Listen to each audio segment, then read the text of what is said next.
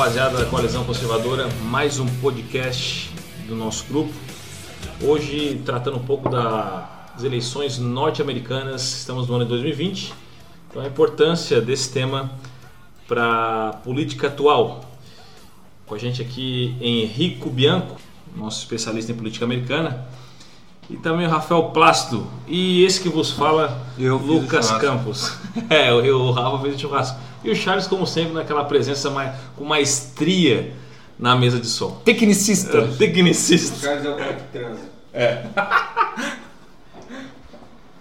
Dali. Pessoal, bom dia, boa tarde, boa noite. Eu não sei quando é que o nosso técnico Charles vai soltar o nosso podcast, Geralmente é à noite, né? mas a coalizão está saindo com uma análise da política americana na frente de todos os demais, porque esse ano de 2020 nós teremos a- as eleições dos Estados Unidos e toda a mídia mundial vai cobrir de perto essa eleição, porque é a eleição mais importante do mundo. E Henrico, por que que nós estamos fazendo um podcast sobre a eleição norte-americana? Que importância tem os Estados Unidos hoje? Em- Né? Na política, na geopolítica mundial aí. Lucas, antes de responder a sua questão da geopolítica, eu já passo aqui, eu só falando por que, que estamos fazendo hoje? Para sair na frente. Claro. Nos próximos meses, três, quatro meses, nós vamos começar a ter todo tipo de pitaco, aqueles pitacos horrorosos, aqueles pitacos horrorosos que diziam que a Hillary Clinton já estava eleita, quando era óbvio que a Hillary perderia para qualquer candidato. tá? Era óbvio que a Hillary perderia para qualquer candidato. As pessoas me perguntavam na época quem que tem chance de bater a Hillary Clinton? Eu falava eu. Era qualquer pessoa que conseguisse sair de candidato naturalizar aqui, vou... A Hillary Clinton ela tinha, por exemplo, a fama de ser a pessoa mais mentirosa dos Estados Unidos. Isso era um, um dizer comum tá, nas comunidades americanas. E o pessoal falava na nossa mídia, que acompanhasse o Manhattan Connection, ia dizer, né, com o Blinder lá, o cara, ia dizer que a Hillary estava eleita. Mas só um retardado pensaria isso. Então, quer dizer, nós estamos saindo na frente para que o pessoal já tenha informação quando a, a mídia marrom, o pântano, começar a cobrir a eleição americana, Com as suas bobagens. com as suas bobagens, o pessoal da coalizão já tenha um panorama melhor do que vão ser as eleições americanas. Não vamos acertar, ninguém tem aqui bola de cristal, ninguém é mãe de Ná, mas pelo menos colocamos as coisas às claras, né? Um bom imaginário já para aquela turma que gosta de, de, de política mundial entenda um pouco do, que está acontecendo. E passamos para a tua pergunta. Geopolítica. Certo, qual a importância então, Henrique, dos Estados Unidos eh, no mundo? Já A- que a eleição norte-americana, todo mundo nota, e é claro isso é, é real, que ela tem uma relevância muito maior que qualquer outra eleição. A eleição de Jair Bolsonaro foi legal, né, importante, todo mundo viu. Todas essas são eleições de fato é importantes, mas ah, essa de Donald Trump e a eleição norte-americana em si, ela especificamente falando, ela tem um peso maior. E por que disso, Rico? Mas sim, a, a importância dos Estados Unidos, sob qualquer perspectiva que você olhar para os Estados Unidos, ele ainda tem ainda o país mais importante do mundo. Os Estados Unidos ele mantém praticamente todos os mares abertos à navegação e ao comércio mundial. Os Estados Unidos ele tem exército postado praticamente em todo o mundo. É a maior, ainda é a maior economia do mundo. É mais, ou Ao- menos, é mais ou menos como War, aquele joguinho. É, ele, tá, ele já dominou todos os países Ele, imperialismo antigo. a- as Nações Unidas ficam nos Estados Unidos. A- o poderio cultural dos Estados Unidos é sem paralelo. O pessoal às vezes fala, ah, mas os Estados Unidos daqui a pouco entra em declínio. O poderio cultural americano não dá nenhum sinal de declínio. Ao contrário. Quando os E qual Estados foi a Unidos, última vez que teve declínio? Aí que tá. Em termos culturais, não Culturais, teve. Não teve. Não teve. Isso, Teve. isso que é Desde importante. foram Não Desde- existe. desde tu o- tem econo- desde que economia uma hora ou outra Exatamente. oscilante, mas tu não tem um Mas, peso cultural. a- é, e é isso que o pessoal não olha. Desde o final da Primeira Guerra Mundial e, o, a, e a americanização do mundo definitiva, quase já na década de 20, que o jazz, eles falam que é a era do jazz, né? O, Sim. a era de ouro ali dos anos 20. Desde que os Estados Unidos assumem esse protagonismo, não existe é, nenhum declínio e digo mais, a- a- com a queda da industrialização americana e a exportação da indústria americana para o resto do mundo, porque hoje a China produz Estados Unidos para dentro dos Estados Unidos, o Vietnã produz Estados Unidos para dentro dos Estados Unidos. A- essa americanização ela só aumentou. Você vê que hoje o maior produto americano na China praticamente é o cinema. Os Avengers, Sim. eles são praticamente o, o produto de maior consumo dentro da China, os Avengers, sabe?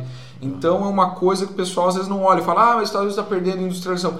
A importância dos Estados Unidos hoje para o mundo todo é talvez maior do que nunca. Quem não não dá essa importância geralmente é o esquerdista que tenta relativizar, ele tenta construir uma, uma narrativa, ele tenta relativizar esse poderio cultural, ino, de inovação e econômico. E tenta é, chincalhar é, os bordões antigos. Estados né? Unidos são um país que ainda são uma nação, né?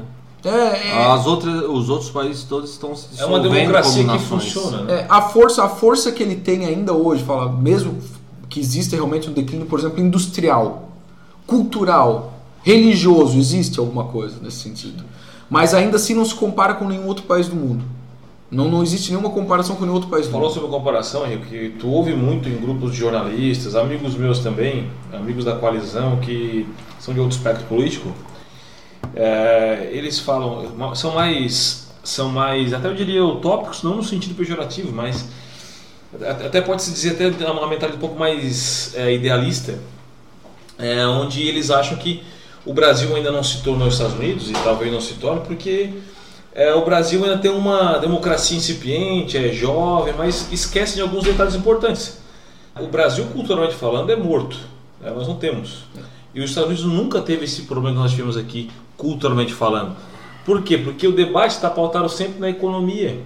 Então eles acham que o Brasil, agora crescendo economicamente, numa situação mais liberal, vai alcançar uma democratização eu digo democracia no sentido que a, a, democracia vai fluir melhor, quando na verdade não, não tem muito a ver com isso, né, Não é não. bem essa situação é. que, que, se encontra, né? Não, só, é só economicismo, né? Eu economicismo só para você ter uma ideia, então, aí voltando aqui, já começando a entrar no campo de eleição, a alta cultura, que é o que o Olavo, que uma pessoa que tem alta cultura, que ela se coloca né, numa posição de vantagem. Não, em inglês eles usam o vantage point, né, que é um lugar mais alto que você uhum. consegue olhar para baixo. Mas para isso você tem que ter muita cultura. E consegue analisar o panorama para os próximos 50, 60 anos, que o Olavo sempre falava que ele até Sim. não esperava que essa direita chegasse tão rápido ao poder. Mas você se coloca nessa posição de vantagem, você consegue visualizar o futuro e desenhar. O Brasil não conseguiu ter isso nos últimos 100 anos. Sim. Então o que aconteceu? Ele entrou naquele ciclo de, de autodestruição porque é, ele não tinha visão de futuro. Esquerda, não conseguiu é, ter é, nos últimos golpe. 100 anos, a que tu te referes é, em relação à cultura? Uma visão de longo prazo. Estabilização. Porque, porque ninguém conseguiu ver o que estava sendo construído para o futuro. É, agora, é uma discussão boa né, se esse problema começa com o golpe da República ou com o Estado Novo do Getúlio, né? É, ou antes, ou até, talvez. depois, talvez. Talvez, com, mas. É, o, o, o, com o início do regime militar né, e a ascensão das esquerdas no meio cultural. Sim. O Henrique pontou uma coisa importante que o Olavo falou, que é o seguinte. E justamente tu não tem um contraponto porque tu não tem alguém que está vendo alguma coisa. Ninguém vê. Tu não mas tem lá, olhando, ah, daqui a 50 anos talvez a gente tenha alguém que pense assim ou estabeleça uma cultura os mais... Estados Unidos teve uma elite cultural. Então até a gente falou aqui antes de começar o podcast, durante a Primeira Guerra Mundial com Woodrow Wilson, Sim. os Estados Unidos começou a ter uma guinada radical em rumo de nação. Primeiro que foi aprovada a 16ª emenda que criou o imposto de renda depois a, a, Suprema Corte Americana aprovou o imposto de renda progressivo. Tem cerveja Assim, uma guinada contra o que era a ideia de nação. Sim, que era uma ideia de independência, de autonomia hum, do cidadão. Uma guinada individualismo. em relação ao isolacionismo norte-americano. Os Estados Unidos entra na Primeira Guerra Mundial, ele faz a porcaria que ele fez, que ele transformou uma guerra que poderia ter acabado naqueles empates costumeiros, como foi, por exemplo, a Guerra dos 30 Anos, como foi, por exemplo, a as guerras napoleônicas, que chegaram num ponto que não dava mais nada, aquilo Sim. acabava. Metonimicamente sim. a gente diz que os Estados Unidos fez, mas quem fez foi a porra do Woodrow Wilson. É, sim, o Woodrow Wilson. E aí depois você tem. Você tem o New Deal. E os Estados Unidos ele se embrenha num caminho. Num caminho sem volta, praticamente. Parecia, pelo menos na época. Um caminho sem volta de uma economia keynesiana, intervencionista. Sim, a partir do New Deal. Ele começa a rechaçar os valores que foram os valores da fundação do país. Mas olha só, na década de 60 já, eles tiveram quem, observar, quem observasse isso com precisão. Ou seja, tinha em, alguém vendo as coisas. Em 64 foi criada a Ação Conservadora Americana. Que isso em 64. Isso depois do, do, lançamento do livro Albert J. Nock, né? Sim, e depois, é 48, é, e depois da eleição do Kennedy, né? E depois da eleição do Kennedy, que foi em 61. Nessa época, eles já viam que os Estados Unidos estava num rumo antes, e você vê que eles viram isso antes da, do Flower Power. Sim, sim. É Antes- do Kennedy em 60. É, não- eles- Contrário ao, ao que se fundou de ideal norte-americano. Então. Sim, mas eles viram aquilo que já estava acontecendo antes, tipo, o movimento lá, o Flower Power, os hippies, 67, 68. Claro. Eles já viam isso antes, em 64. Eles fundaram o American Conservative Conference, uma coisa assim. Agora eu tô meio que confuso com o tema. Mas isso, esse, essa organização foi a que criou o CEPAC em 73. Sim, que o Reagan já. né, Porque eles diziam, parte. e o CEPAC, o que, que ele dizia? Que era action.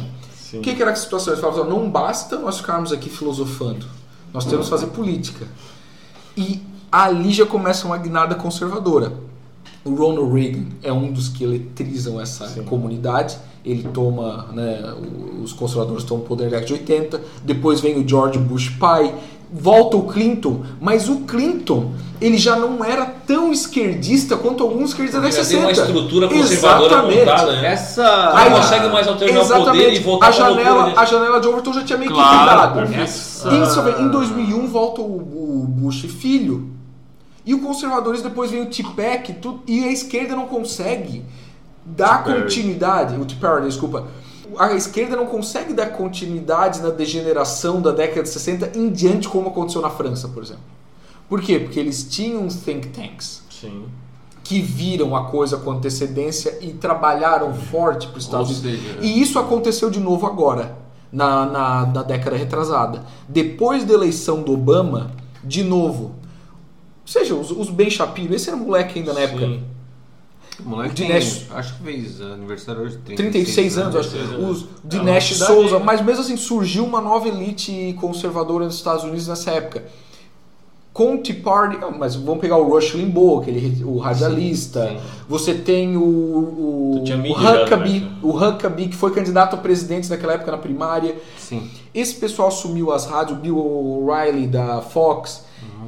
Esse pessoal assumiu de novo uma narrativa e começou a reconstruir o movimento conservador. Resumindo, os Estados Unidos está sempre na frente nessa, nessa visão. Diferente do Brasil que nunca teve antes do O Olavo. Brasil você Não, não, tem uma elite intelectual que além do Olavo, né? A construção cultural vem antes da, da ação política. Exato, Isso e lá, bem antes. Isso é uma regra que.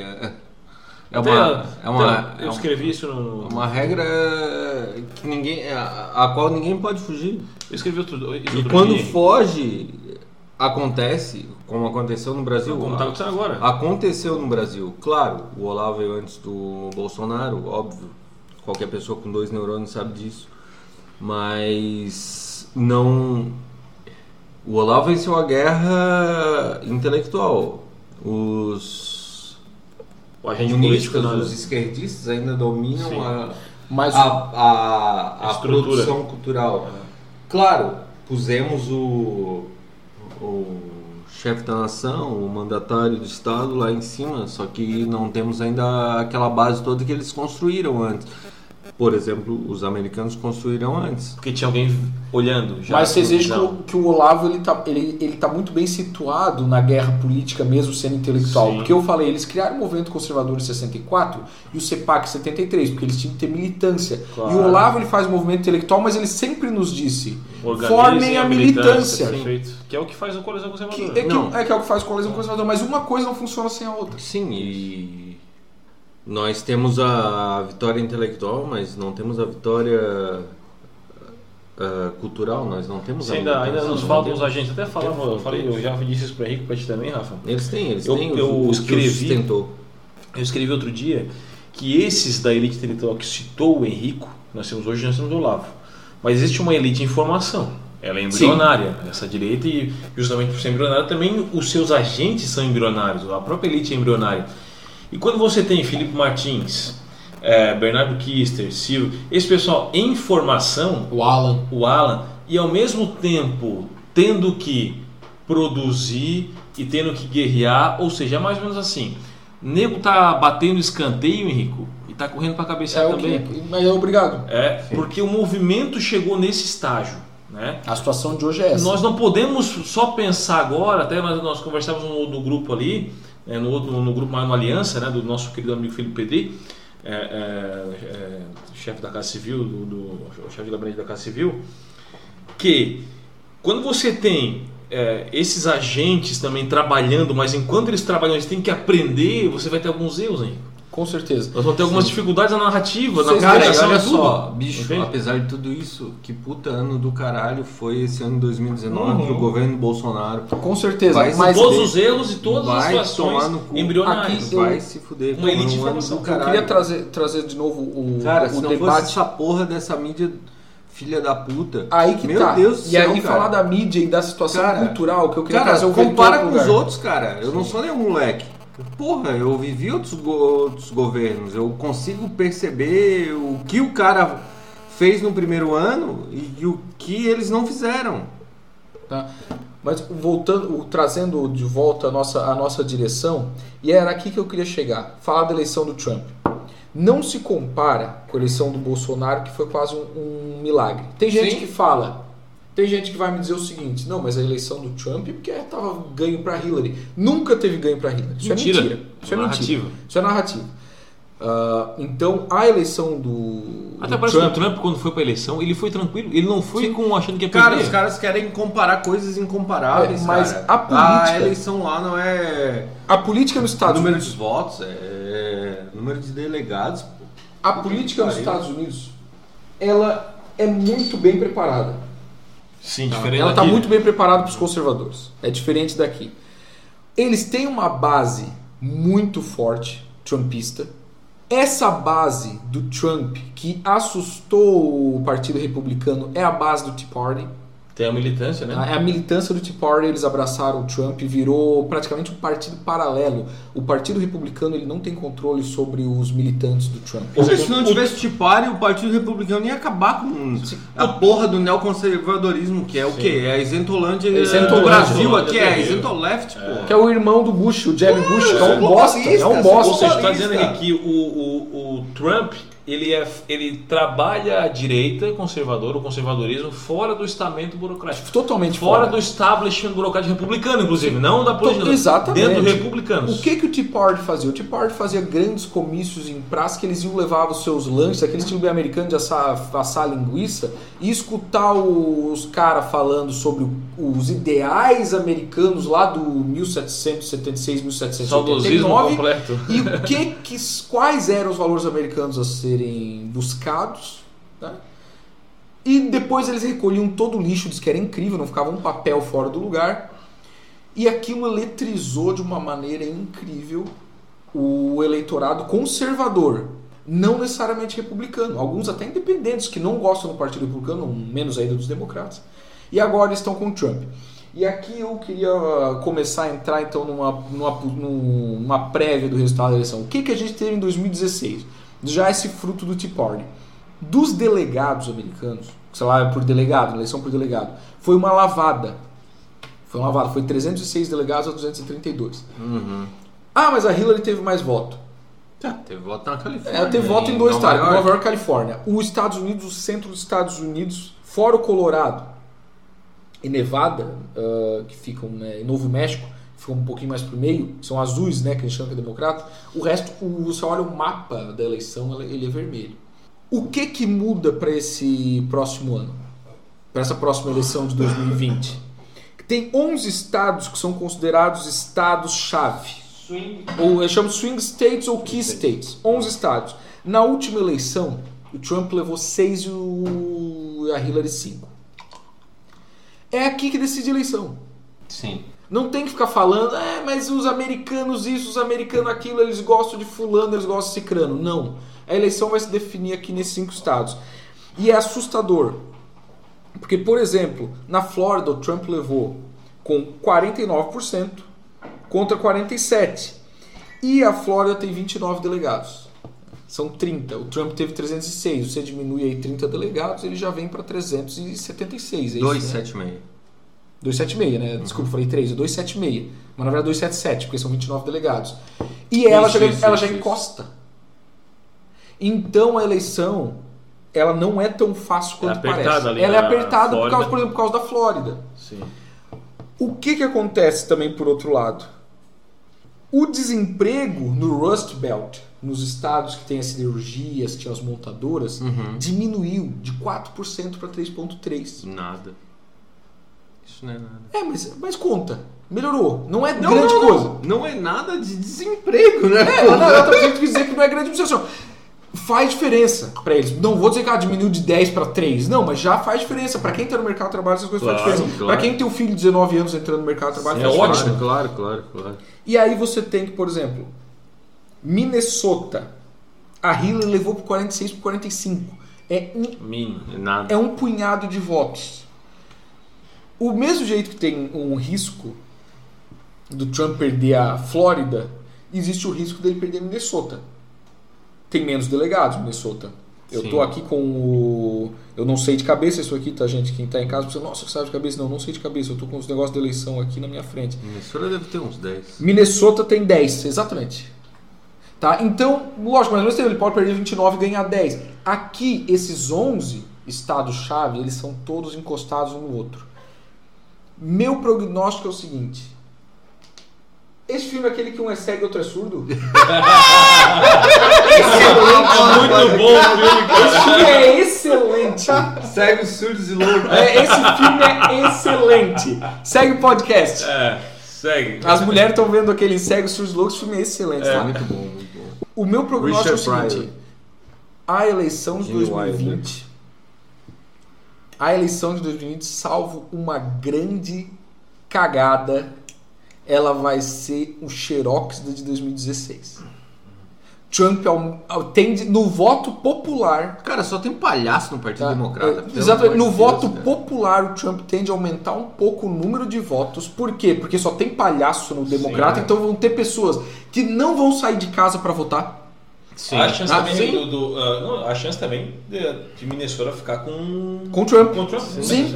E eu digo que o Trump é capaz de levar Minnesota, ele é capaz de levar Nevada, talvez. Nós estamos falando de uma lavada aqui então, Henrique. Sim, pode sim. Ser, pode ser acontecer Mas é tudo uma ma- lavada. Pode, mas é tudo apertado. Ele Sim. leva esses estados. Uhum. Por exemplo, ele, ele deixou de levar o estado por 20 mil, agora ele ganha mais 40 mil votos e vai ganhar por 20 mil. Sim, Ah, claro, Então, claro, claro, no delegado. final, no final ele não vai dar uma lavada de votos, mas Não, mas pode de- ser de que de delegados. delegados, ele dê uma Delegados, sim. lavada. Aham.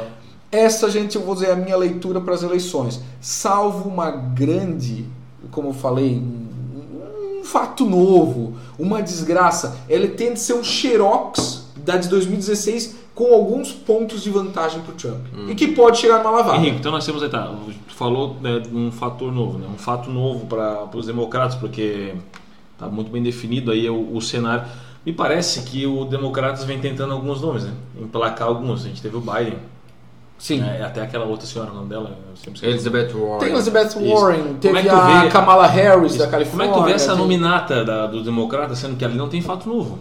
Tu não, tem um fato novo exatamente. O- Então, Qual é a saída para o democrata para, de repente, ah, nós, nós vamos acreditar em alguma coisa? Ou eles estão fazendo o- a seguinte leitura: é uma eleição perdida, entre aspas, e nós vamos colocar ali um boi de piranha. Alguém para perder a eleição para nós trabalhar para uma próxima. Tem alguns pontos aqui que são, são breves. Um ponto.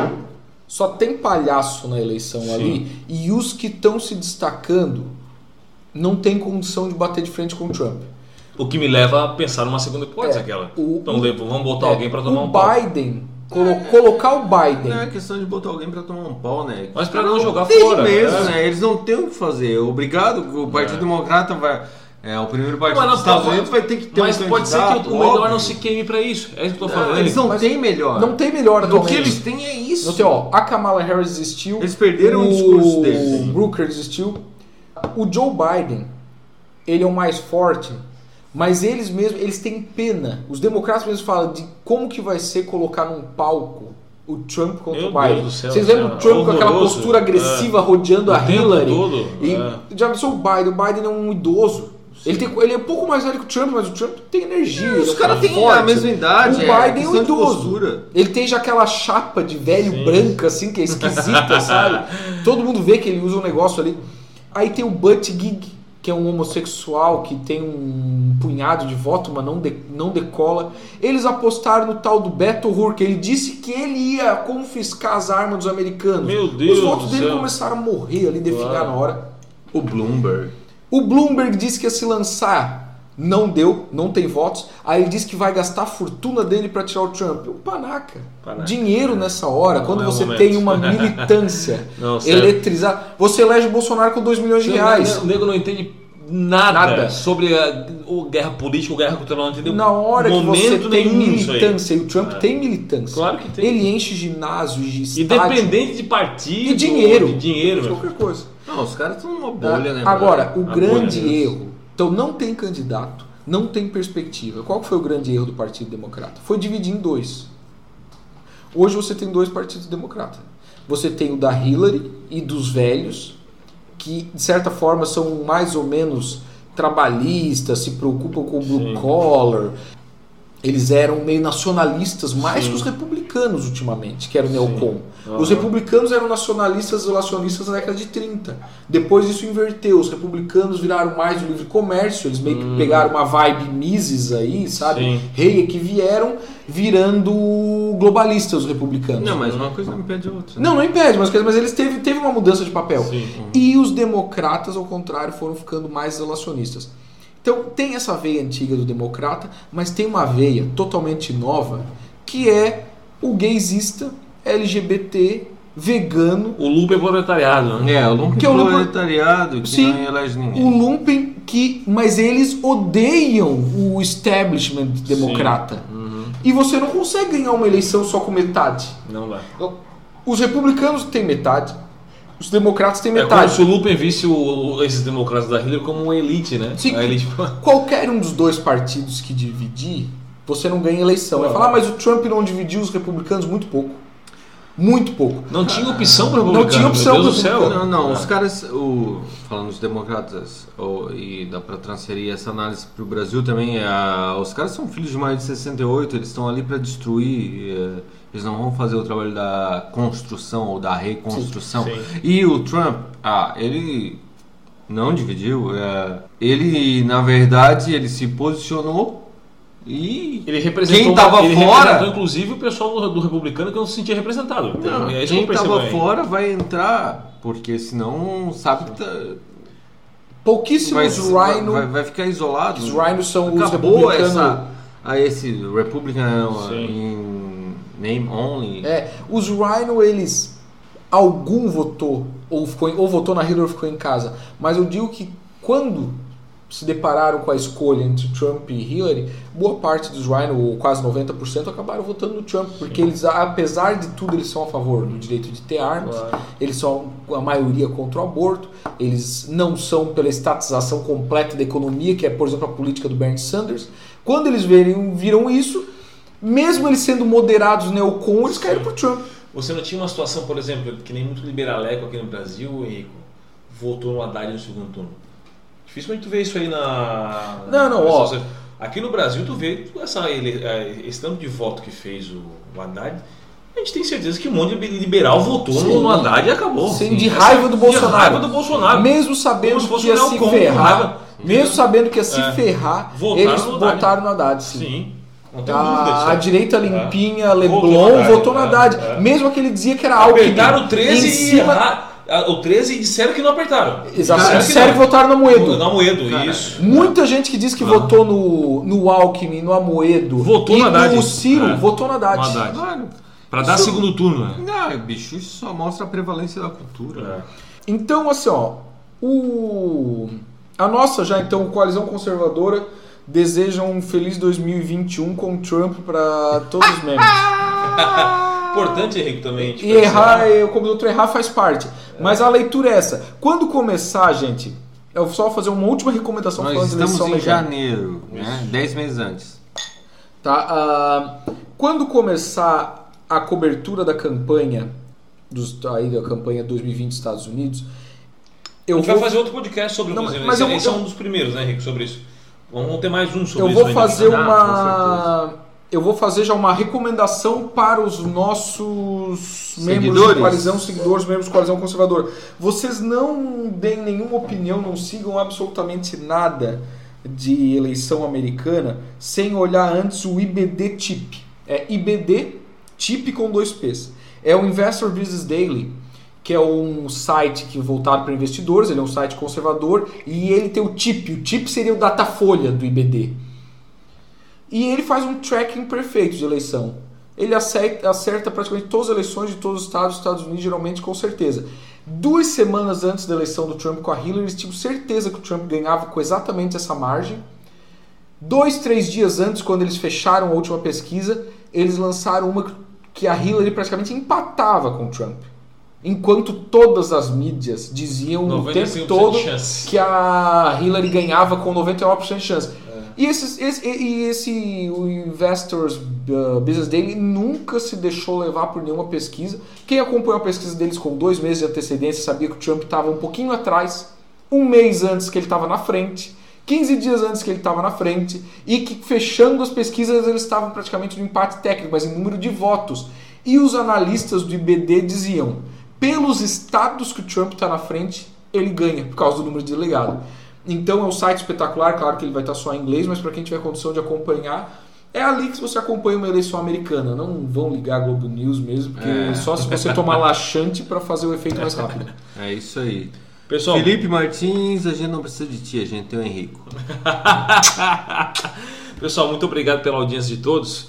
Lembrando que esse aqui é um podcast da, do Coalizão Conservadora. Lucas Campos, Rafael Plácido. Henrico Bianco e na cobertura geral aqui do, da nossa mesa de som, Charles, o nosso faz tudo aí da coalizão. A coalizão, gente, é um movimento bem orgânico, tá? Nós não pagamos ninguém para fazer as coisas. A galera faz tudo porque gosta. A gente se prostituiu para comprar é, esse microfone aqui, ó. Não foi fácil comprar esse microfone. Mas esse aqui é o núcleo, o pessoal que está mais ativo na coalizão. E em breve mais, mais podcast para você. Um abraço, que Deus abençoe. Só queria dizer uma coisa: se prostituíram-se foram eles, porque, meu, ninguém me comeria. que Deus abençoe. Boa noite.